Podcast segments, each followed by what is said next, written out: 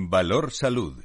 La actualidad de la salud en primer plano. Comienza un tiempo de radio y comunicación con la salud y la sanidad como protagonistas, información, reflexión. Con nuestros contertulios en directo son expertos diversos en su procedencia, pero son los mejores.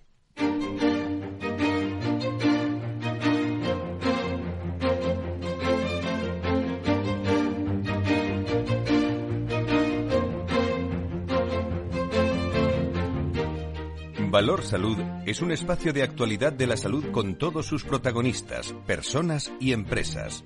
Con Francisco García Cabello. Restablecemos la normalidad, la normalidad de los viernes en esta tertulia de la salud hasta las 11, las 10 de las Islas eh, Canarias, eh, donde, bueno, habrá algo más importante que la salud eh, y la sanidad para comentarlo en este viernes. Bueno, hay muchas voces que van a participar en este programa, muchos sonidos en un momento en el que el conflicto sanitario pues sigue dejando huelgas indefinidas en distintos territorios de España, en este caso Galicia, Ceuta, Melilla, los médicos de Galicia. Eh, digo para los que nos escuchen desde allí o, o vengan y vayan de Madrid a Galicia en huelga indefinida eh, han estado eh, durante, durante unos días y se suma a la que reanudaron en las últimas horas los sanitarios también de Ceuta y Melilla tras el parón de la, de la Semana Santa.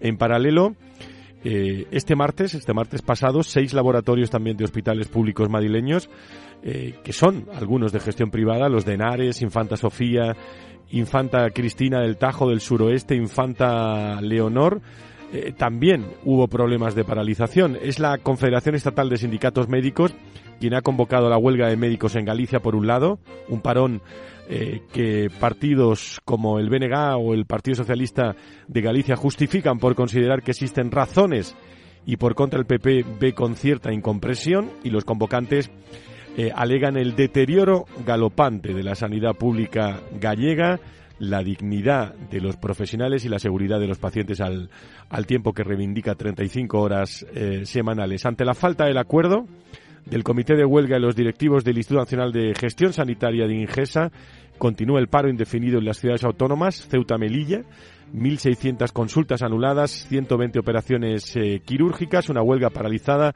durante tres días, 11, 12 y 13 de abril. La actividad rutinaria en, eh, en, la zona de Madrid, hospitales de Henares, insisto, Infanta Sofía, Infanta Cristina, del Tajo del Suroeste, de Infanta Leonor y de 170 centros de salud, lo que podría suponer más de 20.000 pruebas, se ha estipulado ¿eh? y se ha calculado 20.000 pruebas diarias que dejarán de hacerse, según advierten también los sindicatos. La Consejería de Sanidad considera que el conflicto laboral de los laboratorios centrales es un asunto que atañe a la empresa concesionaria, la Unión Temporal de Empresas, UTE, UNILAF y incluso Rivera Salud y a los trabajadores. Los motivos de la huelga, según UGT, son la inclusión de artículos de subrogación obligatoria en el convenio de clínicas privadas, que los trabajadores rechazan también. Es la información que tenemos. Movimiento. Eh, Madrid está más tranquilo, eh, ha estado cuatro meses eh, con, con alteración. Aquí, en este, en este programa, el propio consejero de salud de la comunidad, Enrique Ruiz Escudero, en ese Día Mundial de la Salud, que por cierto agradezco a todas las personas y a todas las empresas el pasado 30 de marzo y 31 de, de, marzo, antes de la Semana Santa. Lo vamos a recordar porque parece que la Semana Santa ha sido un parón en cuanto a, a actividad y en cuanto a información. Vamos a recordar hoy aquí algunos de los sonidos, por ejemplo, el que hablando de la Comunidad de Madrid, de su sanidad y salud, nos contaba, nos dejaba el propio consejero de salud de la Comunidad de Madrid, Enrique Ruiz Escudero. Lo importante es que a nivel asistencial la Comunidad de Madrid no ha rebajado en ningún momento eh, esa, esa prestación que le da a los ciudadanos y sobre todo, bueno, que hay indicadores que como hemos conocido hace pocos días que son indicadores muy potentes, ¿no? Que Madrid, que el INE, que el propio INE reconozca al Instituto Nacional de Estadística que Madrid es la región con mayor esperanza de vida de, toda España, que lo hace el INE, que es un dato importante, pero que ese dato lo supera Eurostat, donde dice que, que con cinco indicadores, o sea, como ha sido la, la mortalidad infantil, eh, la respuesta que se da a enfermedad cardiovascular oncológica, o también como puede ser los hábitos de vida, Madrid se ha convertido en la primera región europea en, digamos, en indicadores de salud, lo cual dice mucho de nuestro sistema sanitario. ¿no? Yo creo que es importante, no podemos eludir que hemos vivido una pandemia, que ha tenido un componente importante de presión a los profesionales, pero que está encauzado y, sobre todo, lo importante que, que los madrileños podemos estar muy orgullosos de nuestra sanidad. Pues son las palabras que nos dejó aquí en directo, se las pude hacer directamente en el Día Mundial de la Salud. Por cierto, un consejero que prácticamente eh, entiéndanme, eh, se despedía de su cartera no, no oficial, eh, camino parece del Senado, y va a haber, va a haber pues cambios en, en la en la Consejería de Salud, bueno, en esa y en, y, en muchas de muchas comunidades, porque llegan las elecciones y se nota la salud y la sanidad como mensaje, como eje, en unos y en otros, ¿eh? fundamental, de primer plano. Aquí, en, en Valor Salud, como saben todos ustedes, llevamos ocho años poniendo en valor esa, esa salud, esa comunicación, esa salud y sanidad que, que hay en, unos lados y en otros. Eh, nos interesa mucho el paciente y por eso vamos a recordar aquí, a lo largo del programa, algunos sonidos de ese Día Mundial de la Salud en la que hablamos con reflexiones muy interesantes. Las tienen todas ustedes. Los podcasts de Capital Radio se incorporan, ven Valor Salud y ahí tienen Busca 30 y 31 y tienen todos los sonidos con todos los invitados que fueron muchos gracias a Vitas, a Rivera, Hospitales Parque, a HM Hospitales, a Laboratorios Echevarne, a Hospitales San Roque, a HLA, Grupo Hospitalario, a IMED, a La Paloma, Recoletas, hablamos de colaboración público-privada, eh, tocamos el tema de One Health, eh, hablamos también de los seguros de salud, estuvieron los políticos también con, eh, con nosotros, hablamos de lo sociosanitario, de las competencias profesionales y de la colaboración público-privada. Como digo, algunos de esos sonidos los vamos a escuchar a partir las diez y media a las nueve y media en las Islas Canarias en un Valor Salud que arrancamos en este viernes con Laura Muñetón, con Victoria González, con eh, Joseph Falconi y con Félix Franco en la realización y en este control del sonido que escuchan desde ya.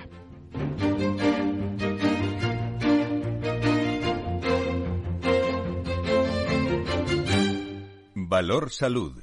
La actualidad de la salud en primer plano. 10 y 12, eh, 9 y 12 en Canarias, tertulia de alto nivel, la salud y la sanidad con eh, eh, Luis Mendicuti, secretario de la Patronal de la Sanidad Privada en España, que está en línea ya, como, como está con nosotros. Enseguida lo, lo conectamos. Eh, también está Fernando Mugarza, director de desarrollo de, del IDIS, al que saludo. Eh, con mucho afecto, como siempre. Querido doctor, doctor Mugarza, muy buenos días, bienvenido. Muy buenos días, Fran. Muy buenos días a todos. La verdad es que, como siempre, es un placer.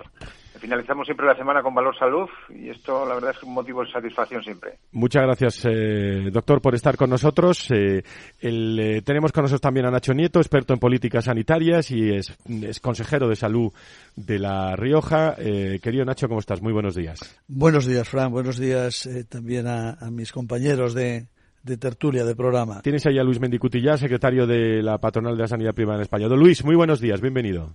Buenos días, eh, encantado de estar con vosotros un viernes más. Muchísimas, muchísimas gracias. Bueno, pues eh, no sé si quieren eh, ustedes, nos hemos referido a siguen los conflictos, bueno, referencia casi obligada ese Día Mundial de la Salud. ¿Cuántos temas salieron de plena actualidad, no? Luis, Nacho, Fernando, en, en esos sonidos que quedan ahí, vamos a recordar hoy también en Valor Salud.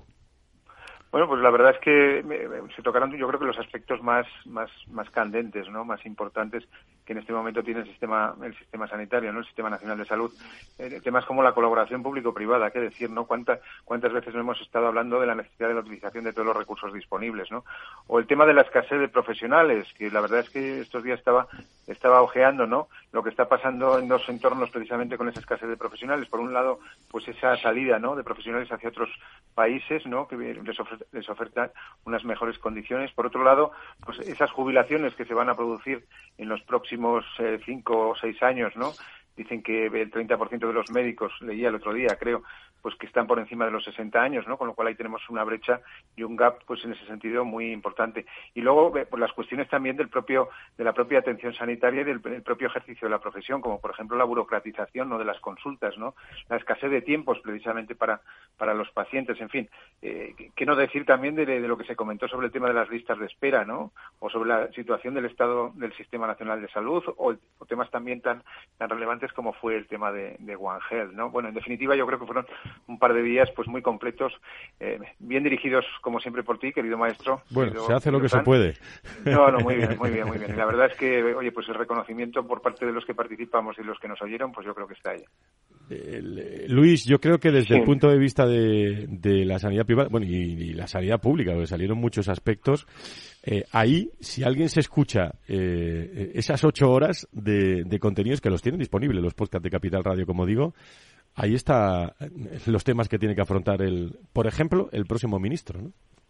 Efectivamente, yo, bueno, en primer lugar, eh, unirme a las felicitaciones del doctor Mugarza, de darte la enhorabuena por, por este programa, a ti personalmente y por supuesto también a Capital Radio. Yo creo que es una jornada que se anual, que se viene haciendo ya varios años y que está absolutamente consolidada y que y en la que se tratan pues los temas los temas digamos candentes de la sanidad y además eh, contamos con la participación de, de, primeros espadas en todos los niveles. ¿no? Eh, también en el ámbito político hubo una mesa donde estuvieron reunidos eh, diversos representantes de grupos parlamentarios que son los que están decidiendo actualmente sobre materias que son fundamentales para la sanidad en general y para la sanidad privada en particular.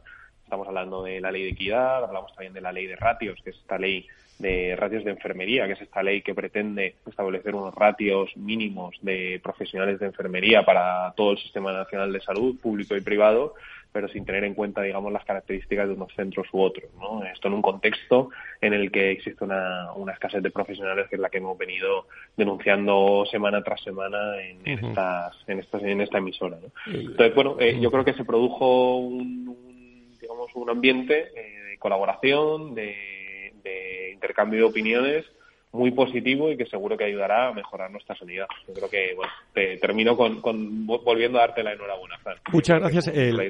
muchas gracias. Yo creo que es muy interesante que ante la visibilidad de todos estos temas, bueno, no se queden ahí, por eso es nuestra obligación también eh, ir eh, en, los más de 45 invitados que tuvimos y, sacándolos a todos de nuevo eh, con las opiniones, en, eh, bien recordándolos, vamos a hacer algo de eso hoy y en todos los programas que de los próximos dos o tres viernes.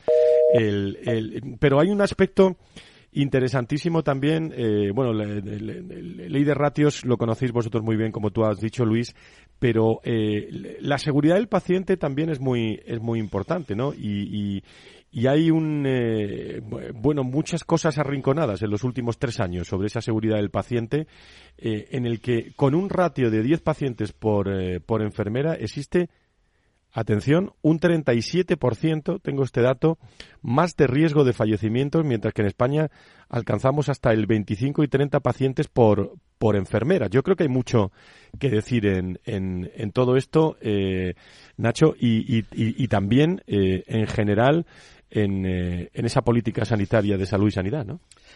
Sí, sin duda. Bueno, me vas a permitir que te diga que la jornada eh, yo creo que fue extraordinaria porque se tocaron y se habló. Tuviste muy bien, por cierto, tú también, en, la, mesa de colaboración público-privada. Muchas gracias, muchas gracias. Eh, se tocaron, yo creo que, que, todos los temas que en este momento son importantes y además exponiendo distintos puntos de vista, que, que es algo fundamental. Hay que hablar de, de, los problemas con intención de solucionarlos, pero por lo menos de que vayan, de que vayan quedando claros. Y en esa solución de problemas y en ese planteamiento de las cuestiones que hay, que problemas eh, los hay suficientes para tener que tomar eh, muchas medidas y adoptar muchas decisiones, desde luego todos eh, tienen que, mm, llevarse a cabo siempre, porque cuando, hablamos del paciente, del paciente, el paciente ¿qué es? Es la seguridad del paciente, es conseguir la mayor efectividad posible en los tratamientos, en los diagnósticos, en, en la prestación de la asistencia sanitaria que a cada paciente se le da utilizando los mejores medios. Y de aquí nos llevaría a muchas conclusiones sencillas, los mejores medios de todos los medios existentes, eh, con los mejores profesionales. Mm, yo no sé si nos faltan muchos profesionales y a veces lo que lo que pasa es que yo creo que no están bien empleados los profesionales existentes porque en todos los sitios cuecen habas ¿eh? que estamos siempre diciendo que se marchan aquí y allá y aquí y allá también están teniendo problemas eh, cada día cada día más serios. Luego podemos entrar en los de nuestro territorio no pero vamos eh, es un tema sí, yo creo que es un tema que va a ser recurrente no que se va a encontrar bueno sean unos u otros ante las elecciones el ministro que sea pero esa escasez de talento eh, la, la líder ratios, o sea, hay asuntos que, eh, que va a tener que afrontar de alguna forma o que vamos a tener que solucionar, ¿no? Fernando Luis, eh, pues sí, la verdad es que en base a las palabras que, tenía, que decía Nacho, que estoy totalmente de acuerdo con, con, lo que con lo que ha comentado, ¿no? Yo creo que es importantísimo eh, que, realmente tuviésemos pues una especie como de análisis en profundidad o de, o de un, yo no sé si llamarlo análisis en profundidad o registro real de necesidades, ¿no? De necesidades y de recursos disponibles en este momento desde el punto de vista profesional y desde el punto de vista también estructural, ¿no? Del propio sistema nacional de salud, ¿no? Saber eh, realmente cuántos están disponibles, durante cuánto tiempo, cuál es el recambio necesario de esos profesionales, en qué tiempo vamos a poder formar a todos esos profesionales, cuáles son las necesidades por centros también, porque lo comentaba Luis eh, eh, muy acertadamente, ¿no? las necesidades por centros también es muy importante y muy relevante reseñarlo y destacarlo, ¿no? Y luego, eh, independientemente del sistema sanitario, también tenemos que tener en cuenta toda la parte social, ¿no? Que porque oye, pues estamos en la sociedad del envejecimiento, en la, en la sociedad de la cronicidad y es precisamente en los años más avanzados de la vida cuando de alguna forma encuentras pues a lo mejor pues más necesidades desde el punto de vista de salud y por otro lado también de atención y por supuesto también de fragilidad no y es cuando necesitas especialmente que el sistema pues pues se ocupe no y se preocupe más de ti. Y, tenemos ahí un gap muy importante con todo lo que es el tema de, la atención social no por no decir sociosanitaria no que me, es una palabra que a mí tampoco me gusta demasiado. Y luego otro aspecto ya y con esto termino es el aspecto también tan importante de la atención a la salud mental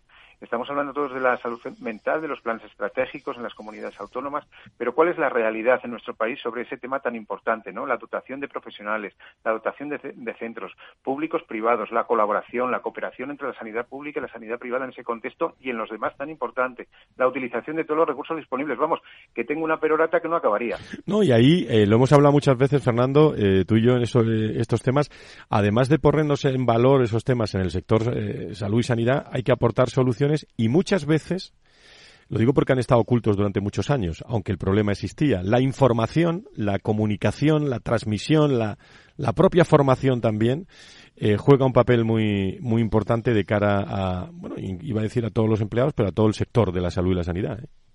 Así es. Así es, bueno, eh, eh, qué decir, ¿no? De la comunicación hacia afuera, ¿no? Quiero decir, de, conocer realmente la situación de nuestro sistema, porque al fin y al cabo se habla muchas veces del paciente, de que los pacientes tenemos que ser corresponsables en la gestión de nuestra propia salud, etcétera, etcétera. Y para eso necesitamos precisamente información puntual, transparente y constante para poder tomar también nuestras propias decisiones en aras a poder elegir en un momento determinado, ¿no? Que yo creo que eso es muy importante. Y luego, acabas de apuntar un aspecto también que para mí es clave, que es el tema de la comunicación interna dentro del propio sistema eh, sanitario, desde el punto de vista del Sistema Nacional de Salud, con los propios profesionales, ¿no?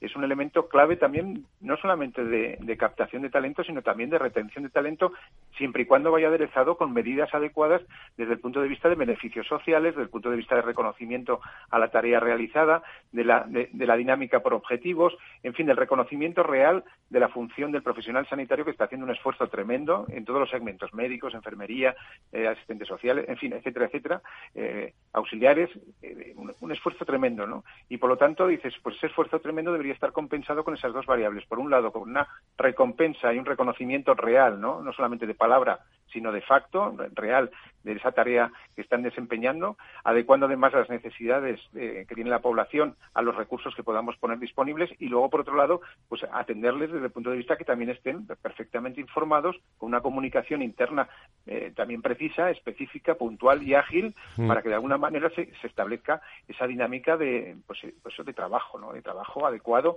en los tiempos que corren, especialmente con las tecnologías nuevas de la información y la comunicación. Comunicación interna, tú has tocado el, tema también muy interesante, Nacho. Fernando, eh, sí, por no repetir nada, eh, o intentar no repetir lo que ha dicho, eh, que queda suscrito ya desde este momento, yo creo añadir solo dos cuestiones fundamentales. Una quizá sea un poco redundante, pero en, esa comunicación interna, la comunicación entre los propios profesionales es fundamental y facilitarla. Y otra es dotarles de verdad de las nuevas herramientas que hoy están disponibles, enseñarles a utilizarlas, iba a decir casi em, en fin, animarles, obligarles a que utilicen esas nuevas herramientas porque en ellas está el, el éxito del futuro de la sanidad española.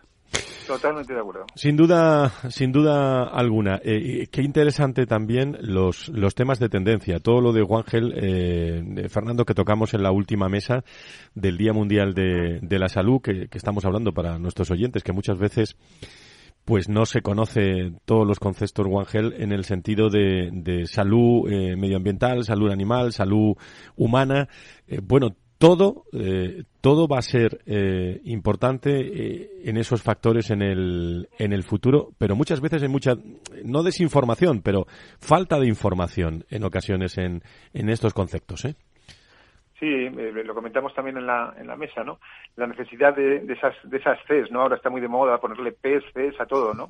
Pero es cierto que, que sí que hace falta un revulsivo que suponga un cambio cultural, porque yo creo que, eh, quiero decir, One Health es, un, es una iniciativa que surge desde la Unión Europea y es, imprescindible esa, esa simbiosis, ¿no? esa sinergia que tú has comentado perfectamente, pero para eso hace falta que haya realmente un calado social, ¿no? y para eso hace falta, pues como tú bien has dicho, una segunda C, que es la comunicación, ¿no?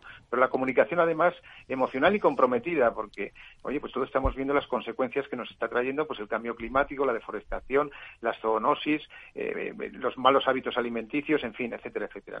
Y luego, por otro lado, el compromiso. Yo creo que si no hay compromiso individual, que es lo que comentábamos también en la mesa, ¿no? Un compromiso individual que al final se transforma en un compromiso social colectivo, porque la responsabilidad social indiscutiblemente nace de uno mismo, ¿no? Y de ese uno mismo y de ese convencimiento termina habiendo una responsabilidad social colectiva, pues eh, qué duda cabe que lo que hace falta es otra de las Cs, que es la colaboración y la cooperación, ¿no? La cooperación eh, a todos los niveles, ¿no?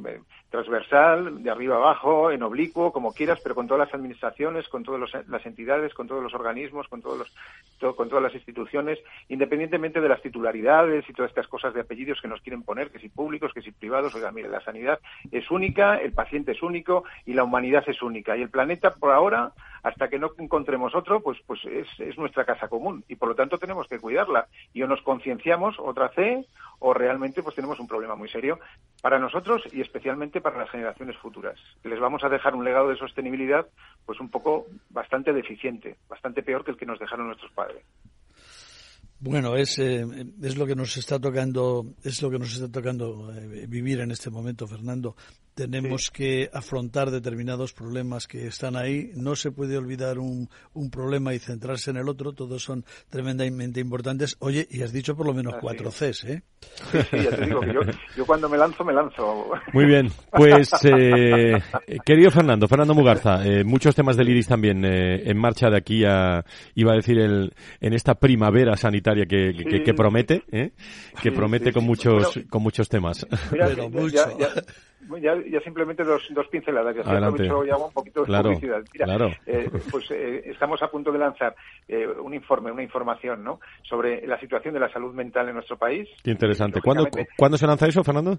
Pues probablemente, no mm. sabemos el día 19, el día 20 de abril, estamos ahí ultimando ya los últimos datos y los últimos detalles y el compromiso pues de, la, de la sanidad de titularidad privada precisamente en ese contexto que es muy potente y muy fuerte y lo vamos a ver con los datos, ¿no? Y luego pues también a finales de este mes de abril presentamos el informe clásico que refleja las constantes vitales, la temperatura del sector sanitario privado, con ese sanidad privada aportando valor, ¿no? Con las cifras, datos, en fin, un informe que también es referente ya dentro del sector. Pues muy, muy interesante. Eh, doctor Mugarza, muchísimas gracias por estar con nosotros. Nos escuchamos el, el 21 con mucha información sobre eso de salud mental que nos interesa mucho a todos. ¿eh? Gracias. Perfecto, muchas gracias a vosotros. Buen fin de gracias, un abrazo. Gracias Luis Mendicuti también, secretario de la patronal. Gracias eh, Nacho que te quedas con nosotros. Volvemos enseguida. Pausa.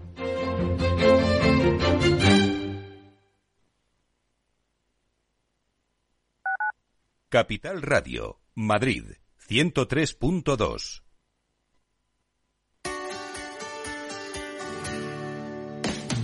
Aquí, en Capital Radio, está el programa más divertido y de mayor influencia en el mundo del capital humano. Todos los viernes a la una de la tarde, únete a Humanos en la Oficina, presentado y dirigido por el speaker internacional Miguel Ángel Pérez Laguna. Un programa donde el talento es protagonista en un formato innovador e irresistible que ya se escucha en 13 países. No te lo pierdas.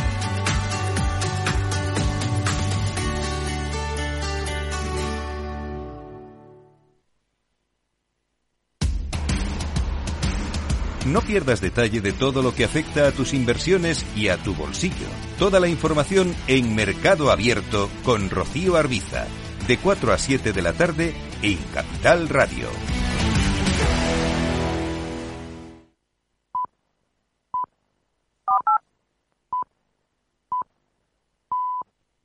Hey, asistente, ¿cuál es el mejor fondo de inversión del año? Hay aproximadamente 54 millones de resultados. ¿Quieres que los lea? Buf, mejor que no. Puedes seguir buscando entre millones de contenidos, pero un asesoramiento de calidad solo te lo dará un especialista. En Renta 4 te ofrecemos un servicio de asesoramiento gratuito siempre que lo necesites. Entra en r4.com y descubre cómo te podemos ayudar. Renta 4 Banco. ¿Quieres más?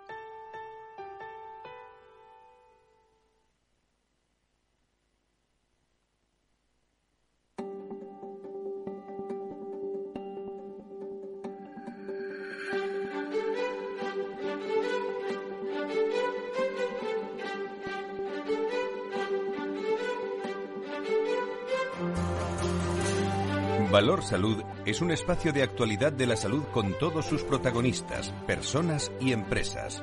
Con Francisco García Cabello.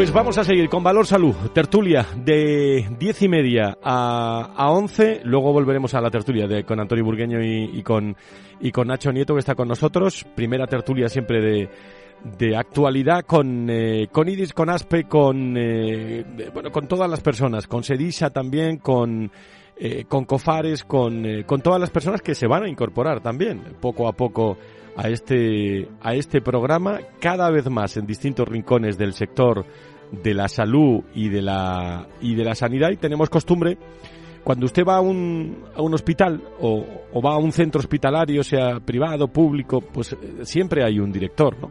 O siempre hay un equipo de, de gerencia eh, que, que, conduce, coordina ese, ese hospital. Bueno, pues eh, SEDISA es la Asociación de Directivos de la Salud en España y tenemos a, un, a Juan Antonio Márquez, eh, miembro de la Junta Directiva de SEDISA, que está con nosotros y nos gusta también pulsar eh, su opinión en este caso y, y, y me habla desde tierras que yo quiero mucho, desde Murcia.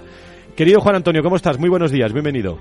Eh, muy buenos días, un placer estar con vosotros en este programa. Muchísimas gracias, muchísimas gracias. Bueno, en, en, el Día Mundial de la Salud hablamos de, de, ahora escucharemos competencias sobre el Día de la Salud. Y aquí la tertulia esta mañana con, con Fernando Mugarza, con Luis Mendicuti, con Nacho Nieto se ha hablado, Juan Antonio, de la, de la escasez de talento, de ese talento en la salud y en la sanidad. ¿Cómo se está viviendo desde la propia dirección de, de los centros hospitalarios? Vuestra opinión desde SEDISA.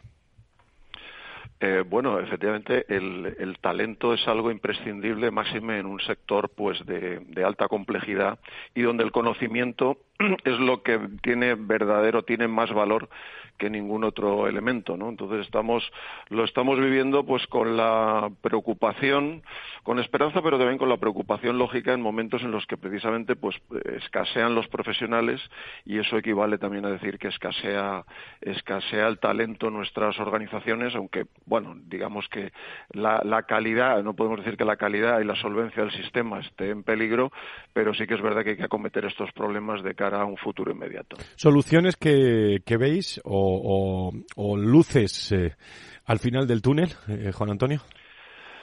Bueno, sí, yo creo que eh, hay un debate intenso en los, en los últimos meses. Todo, es frecuente que todos hagamos una referencia a, lo que ha sido la pandemia y a las, a las situaciones, a las eh, ha demostrado que el, sistema es sólido, que el sistema es solvente, que el sistema tiene capacidad de respuesta, pero también ha puesto de manifiesto algunas debilidades.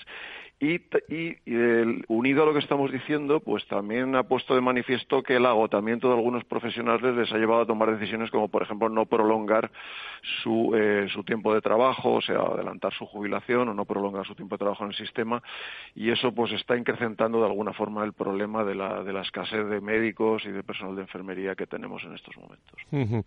Eh, ¿Qué visión tienen, eh, tienen ustedes, en, eh, Juan Antonio, desde SEDISA, como miembro de la Junta Directiva, de la colaboración público-privada en nuestro país, que tanto hablamos en el Día Mundial de la Salud y en este programa?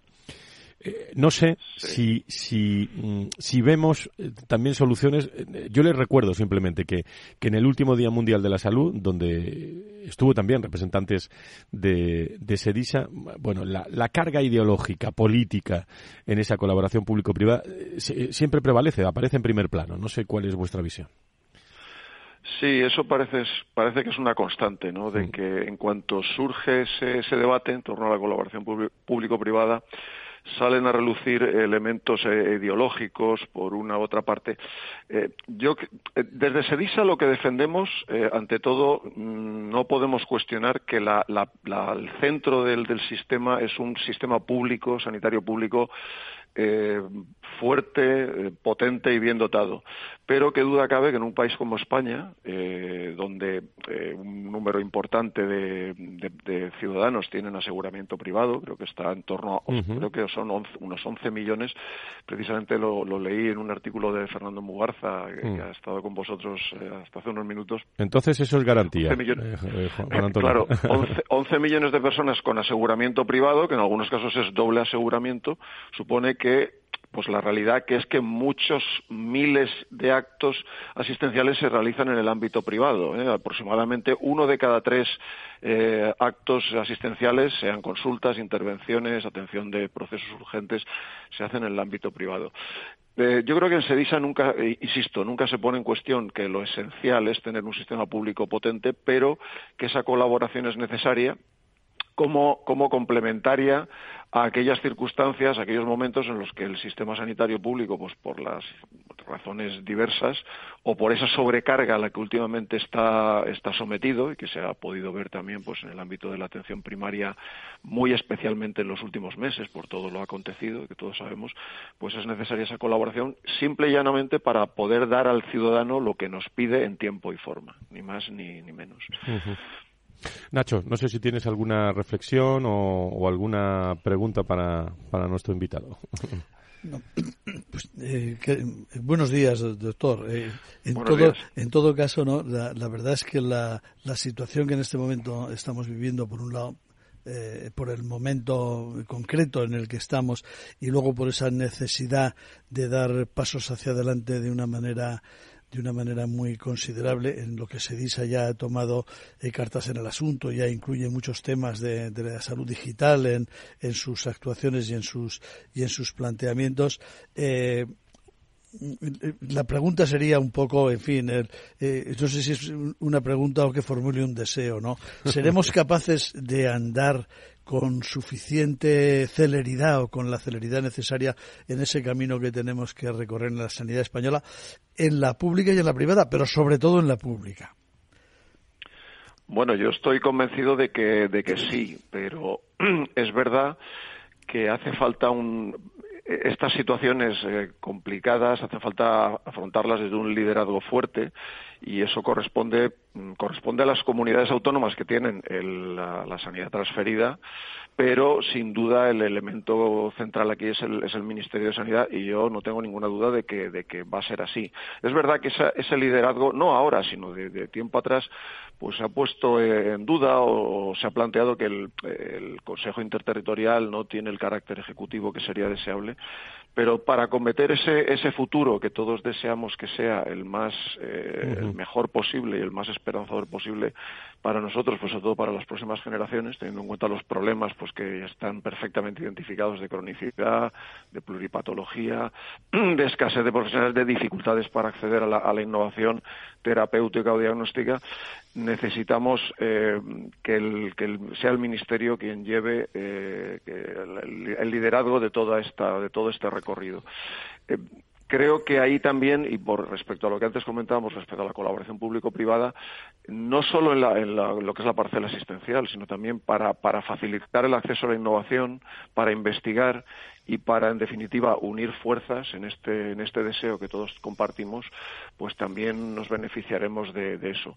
Eh, yo creo que, eh, como decía en el principio, sale a relucir siempre el, digamos, la, ideología política. Yo creo que no se trata de caminar hacia, hacia privatizar nada, se trata de colaborar y ofrecer al ciudadano lo que, lo que necesita. Ni más ni menos lo como antes de. Pues, pues mucho que hacer, con elecciones y sin elecciones. Digo, mucho que hacer, ¿eh? por delante en nuestra salud y nuestra sanidad. Juan Antonio Márquez, desde la Junta Directiva de Sedisa, nos gusta siempre pulsar eh, que se lo pase usted muy bien en esa tierra que yo quiero tanto de Murcia. ¿eh? Muchas gracias. Muchas gracias, muy amables. Muchas gracias. Valor Salud es un espacio de actualidad de la salud con todos sus protagonistas, personas y empresas. Con Francisco García Cabello.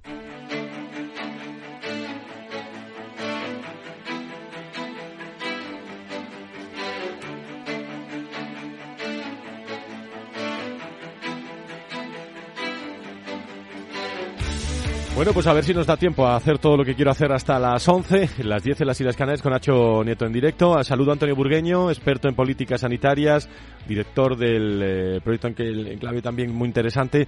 Eh, querido Antonio, ¿cómo estás? Muy, muy buenos días, bienvenido.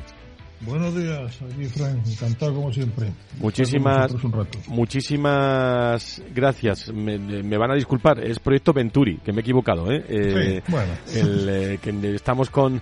El, no sé si quieres destacar algo de lo que llevas escuchado en, en el programa, Antonio, porque vamos a proceder, en cuanto escuchemos tu opinión, a, a escuchar algunos momentos de ese Día Mundial de la Salud y que nos dé tiempo también a, a reflexionar.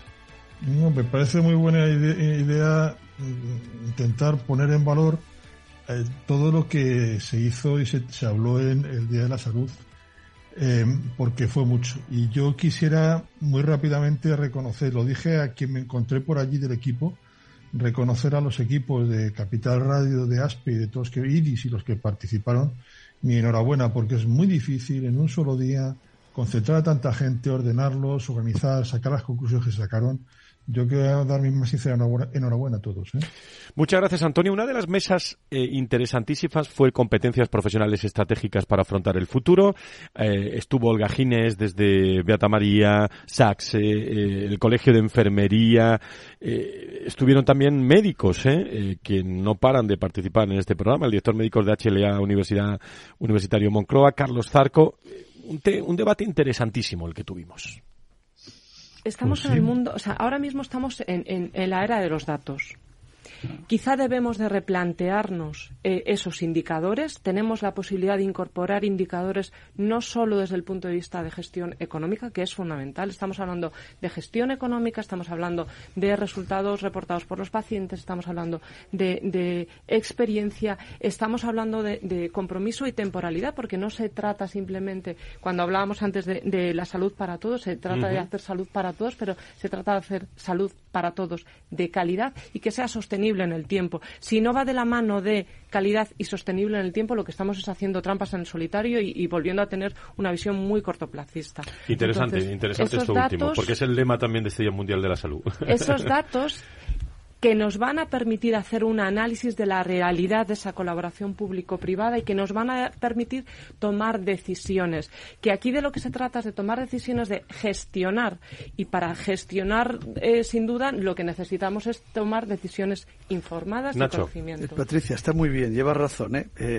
los datos son imprescindibles y nos faltan muchos datos. No tengamos en cuenta que todavía estamos en un camino incipiente ahora mismo en, esa transformación que tiene que sufrir el sistema sanitario. Pero vamos a ver, de lo que estamos hablando es de voluntad política, no de otra cosa. No, no nos engañemos, no pongamos paños calientes. Eh, voluntad política. ¿eh? Mm, la proposición no de ley es estupenda. Se han colado porque pensaron que no iba a ser tan trascendente y se dejaron unos votos fuera eh, del, del, hemiciclo o, del, o de la sala y pasan estas cosas, evidente, evidentemente. Pero eh, luego el gobierno no tiene obligación de cumplir las proposiciones no de ley. Por lo menos no tiene ningún efecto. Mm, eh, ni penal ni si no lo cumple. Por lo tanto, pensar que va a hacer caso a esa proposición no de ley y bueno, menos con el planteamiento con el que llegó el ministro. Yo he leído muy pocas declaraciones de él, pero una de las primeras era que era defensor de la sanidad pública por encima de todo y que eh, dejaba al margen algunas cosas. Por lo tanto, no es una no es un Exactamente, Nacho. Prometo trabajar desde el convencimiento de que no existe el gasto en sanidad, sino la inversión en salud. Eso, es, lo que ha dicho el Eso es muy bonito. Eso es muy bonito. No utilizar la, la salud como arma arrojadiza. Yo me acuerdo en el, ¿eh? en el Consejo Interterritorial habernoslo jurado todos en muchos momentos eh, pues no habíamos salido de, de, la sala, ya te la habían jugado. Yo podría contar alguna anécdota que no es el momento ni tenemos tiempo para ello. Pero los problemas, aunque, aunque parezcan coyunturales, eh, como decías tú antes, no son problemas coyunturales porque son problemas de hace 20 años que no hemos, que no hemos solucionado. Las estructuras del sistema sanitario tienen entre 30 y 40 años, que sí, luego hemos modificado y hemos modernizado, y las comunidades autónomas, que a mi forma de ver son imprescindibles, porque si ¿cómo estaría el sistema nacional de salud? ¿Cómo estaría la, la salud de los españoles? No hubiese sido la mejor del mundo de las mujeres, o, de las mejores, perdón, eh, de las mujeres y de los hombres, de las mejores en estos, en estos años. Pero es que eh, estamos ahora mismo necesitados de cambios organizativos, de una verdadera transformación del sistema sanitario para evitar esos problemas. Y en, esa, en ese planteamiento, claro que tiene que estar la sanidad pública y la sanidad privada. No podemos dejar ningún recurso al margen, no podemos eh, dejar recursos ociosos, no podemos buscar soluciones para la mañana, pero por la tarde cerrar los centros. bueno, eso, eso es lo que decías tú, Nacho. Eh, el sigues pensando lo mismo, ¿no? Después de la Semana Santa. Sí, sí, sí, sí. Casi peor todavía, casi peor, ¿no? Que cada día, cada día esto se refuerza más. Eh, es verdad, cogiendo estas últimas palabras que estábamos oyendo ahora, es que eh, tenemos una responsabilidad necesidad, pero también responsabilidad de, de, llevar a cabo esa transformación en la sanidad una transformación importante que yo creo que tiene que tiene que sufrir la sanidad española dentro del ámbito y del marco de, las nuevas tecnologías. Bueno, no, no, nos dé miedo decirlo porque ahora ya eh, cada vez se está utilizando más el término, ya todo el mundo empieza a hablar de él. Dentro del ámbito de la salud digital y con las herramientas de la salud digital tiene que producirse esa, esa transformación. Va a ser la única manera de eh, poder utilizar adecuadamente todo el conocimiento, todos los medios, todas las técnicas que hay sanitarias, hacerlo con los pacientes a tiempo y en forma, porque es fundamental. No, no, vale prestar asistencia sanitaria, hay que hacerla en el momento adecuado, hay que hacerla a tiempo. Una parte muy importante del cuidado de la enfermedad son las esperas. Y no es por hablar solo de listas de espera la información que también hemos hablado de comunicarle al paciente cómo está, lo que tiene que hacer, lo que puede hacer, que el paciente pueda comunicarlo. Claro, no podemos tener un profesional sanitario para cada, para cada paciente, para cada persona. Lo tenemos que hacer de otras maneras también. Y si no hacemos eso, pues no estaremos llevando a cabo esa transformación en base a los datos que también se ha dicho en, los resúmenes que se han puesto. Antonio, sobre esta mesa de competencias, lo hemos hablado muchas veces, ¿eh? un tema clave en el futuro. Sí, Nacho, buenos días, por cierto. Buenos días, buenos días, Antonio. Sí, que no nos ha dejado don Francisco. que, vamos, a, piñón fijo. claro, por no ha sido por no perder tiempo, ¿eh? por dárselo a los oyentes. Venga. Adelante, Antonio. Vamos a ver, yo sobre eh, dos cosas sobre el tema de estoy muy de acuerdo lo que lo que estaba lo que estaba diciendo, lo que dijo Gaginés. Em, eh, y, y, se dijo también dos cosas muy importantes. Se dijeron muchas, pero yo remarcaría uno un plan de recursos humanos, pero con todo lo que supone. No solamente planificar la cantidad, sino las funciones de cada uno. Hay que repensar las funciones de, los profesionales dentro del sistema, sobre todo de la enfermería y los médicos. Eh, el, consejero se le echaron encima a Sanidad Madrid porque dijo que la enfermería tiene que tener cada vez más papel frente al médico en la sanidad en la primaria. Es cierto que a nivel de consultas cada vez hacen más que los médicos, eh, pero, tienen un papel y eso hay que remodelarlo. Y hay que remodelarlo y que el político haga el marco y que luego deje a la sanidad trabajar. Y cuando hablo de sanidad, hablo de sanidad pública y privada, porque al final nos olvidamos que una cosa es el aseguramiento, otra cosa es dar el marco de actuación legal y luego dejar trabajar porque están los sistemas sanitarios públicos, están el Servicio Madrid de Salud, están el, Riojano, están, bueno, pues hay que dejar trabajar y a los privados y dejarles trabajar, ¿no? Eso, eso como muy importante, ¿no? Y luego la línea que está diciendo de, de las decisiones y tal, yo remarcaría una reflexión de Carlos Ruz, eh, literal, tal y como la dijo, volvemos a empezar cada vez que hay un cambio electoral. Es decir, si al final no hay, pues si vamos a suponer que buena voluntad, si acierto era algún político, pero cuando se empieza a caminar llegan las elecciones y, volvemos a la casilla de salida. pues, eso pues, es preocupante, ¿no? Pues eh, Antonio, imagínate que el Ministerio de verdad tuviese una actuación importante y, en fin, floreciente en este campo y tuviésemos también que empezar cada vez que cambia el ministro. bueno, pues algo parecido puede, puede ocurrir. Algunos lo llaman pacto de Estado, a mí me suena muy grandilocuente. Por, cierto, eh, eh, en este Día Mundial de la Salud se habló mucho de estrategia, de colaboración público-privada, de competencias, muchas, sobre estrategias de futuro panel estupendo con, eh, con Miguel Ángel Guzmán, Ángel, Benito, eh, con Mendicuti, con eh, San Roque, con Carlos Catalán, con Patricia Alonso de Sedisa, muchas, muchas personas interesantes. Los profesionales, en cualquier, como en cualquier empresa, tienen derecho a progresar y tienen derecho a que se les reconozca pues, sus conocimientos, su experiencia. Eh, toda la formación continuada y el compromiso con las organizaciones. Y es verdad que en las enfermeras eh, tenemos poco desarrollo de carrera profesional. Es más, cuando nosotras nos formamos, eh, no solo con una formación continuada o con másteres universitarios o con doctorados, sino también a través de las especialidades. Muchas veces no se nos tiene reconocido en nuestros puestos de trabajo todo ese conocimiento que nosotros llevamos ni toda la implicación. Y eso es una cosa que tiene que cambiar. Las organizaciones sanitarias tienen que mirar también a, a cuidar de quienes están cuidando de las personas para hacer su trabajo. Eh, tú hablabas antes de la, de, la vocación. Mira, las enfermeras no vivimos de la vocación. Nos gusta muchísimo nuestro trabajo. Estamos encantadas de hacerlo y lo queremos hacer todavía mejor. Pero para eso las organizaciones a las que pertenecemos tienen que cuidar de nosotras, tienen que hacernos nuestro día a día más fácil y reconocer el esfuerzo y el compromiso que tenemos, que es mucho. ¿Qué sería sin esa vocación? Eh? eh sí, sí, la vocación va, pero también va con la ciencia, va acompañada de ciencia, va acompañada de mucha formación, de mucho esfuerzo personal, de mucha investigación enfermera que tampoco se está reconociendo ni se está apoyando desde muchas organizaciones y eso es algo que hay que hacer. ¿Esto es desde siempre o ha salido a la luz pública ahora después de la pandemia? Esto es de siempre las enfermedades más se nos confunde y se nos sigue viendo por parte de la sociedad y por parte de las organizaciones también sanitarias y por parte de los gestores y de sobre todo de los políticos como esas eh, mujeres buenas que trabajan para cuidar, pero ese cuidado que parece que no es profesional, que no es científico. Cuando somos graduadas en enfermería, llegamos hasta los máximos reconocimientos eh, académicos y también profesionales. Ahora bien, se nos tiene que visibilizar, se nos tiene que apoyar y se nos tiene que dejar hacer todo para lo que valemos. Olga Ginés, ahora sí creo que, que nos escuchas. Adelante.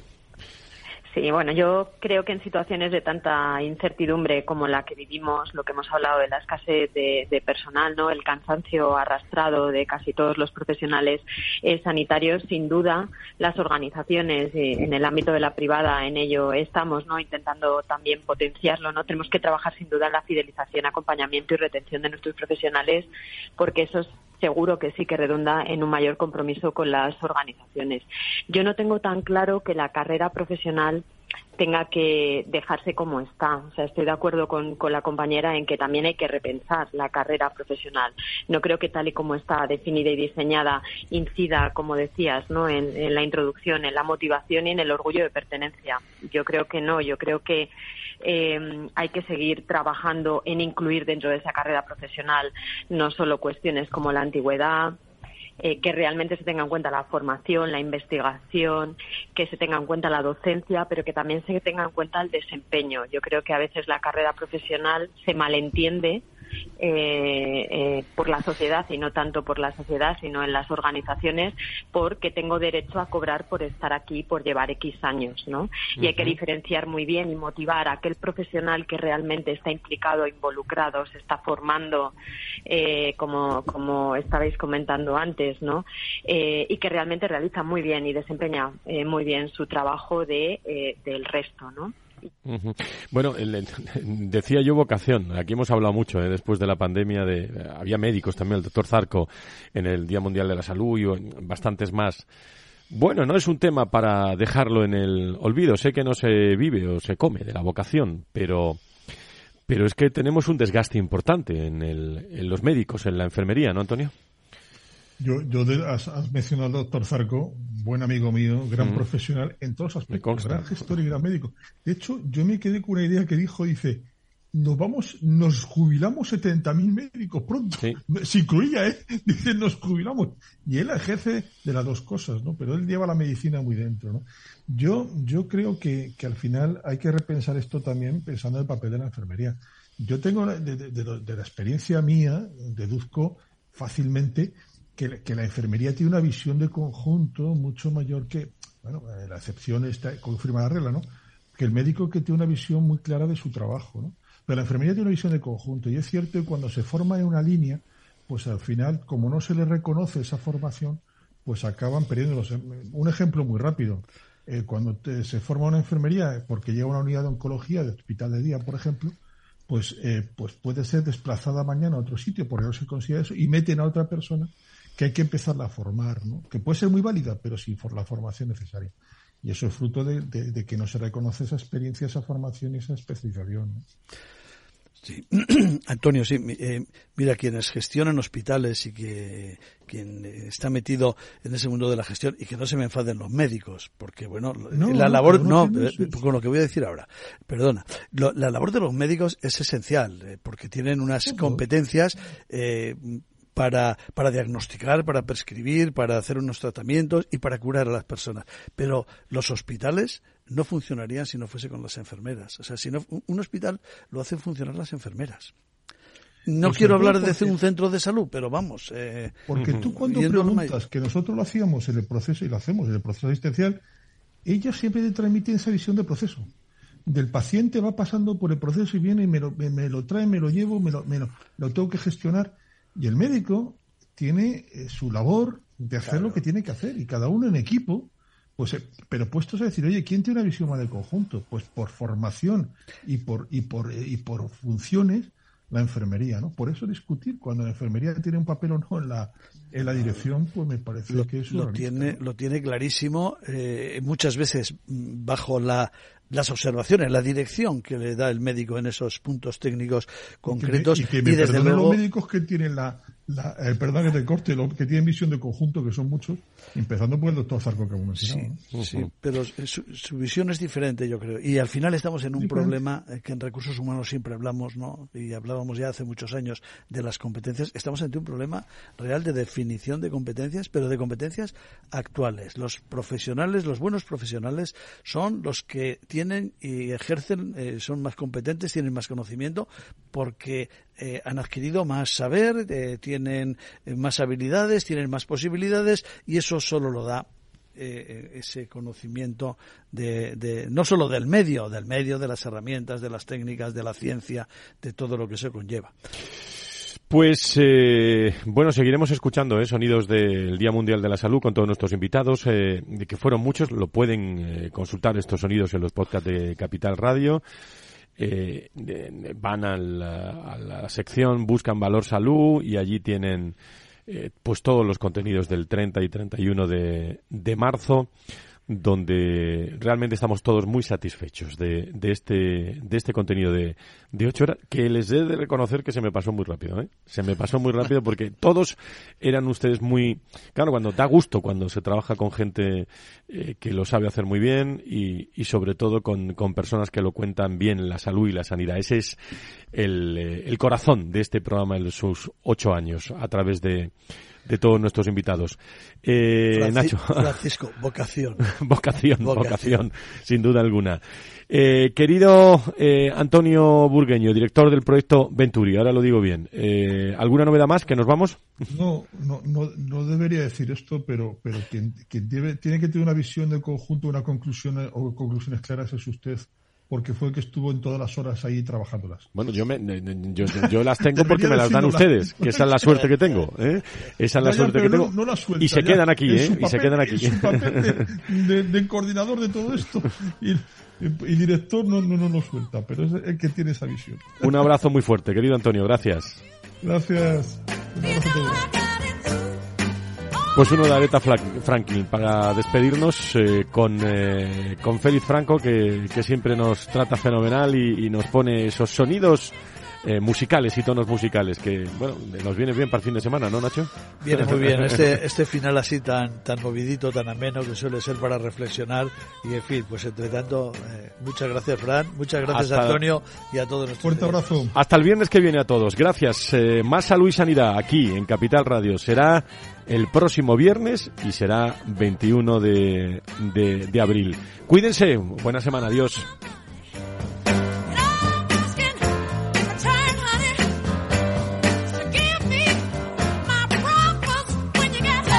Valor Salud. La actualidad de la salud en primer plano todas las semanas con sus personas y empresas. En Capital Radio, con Francisco García Cabello.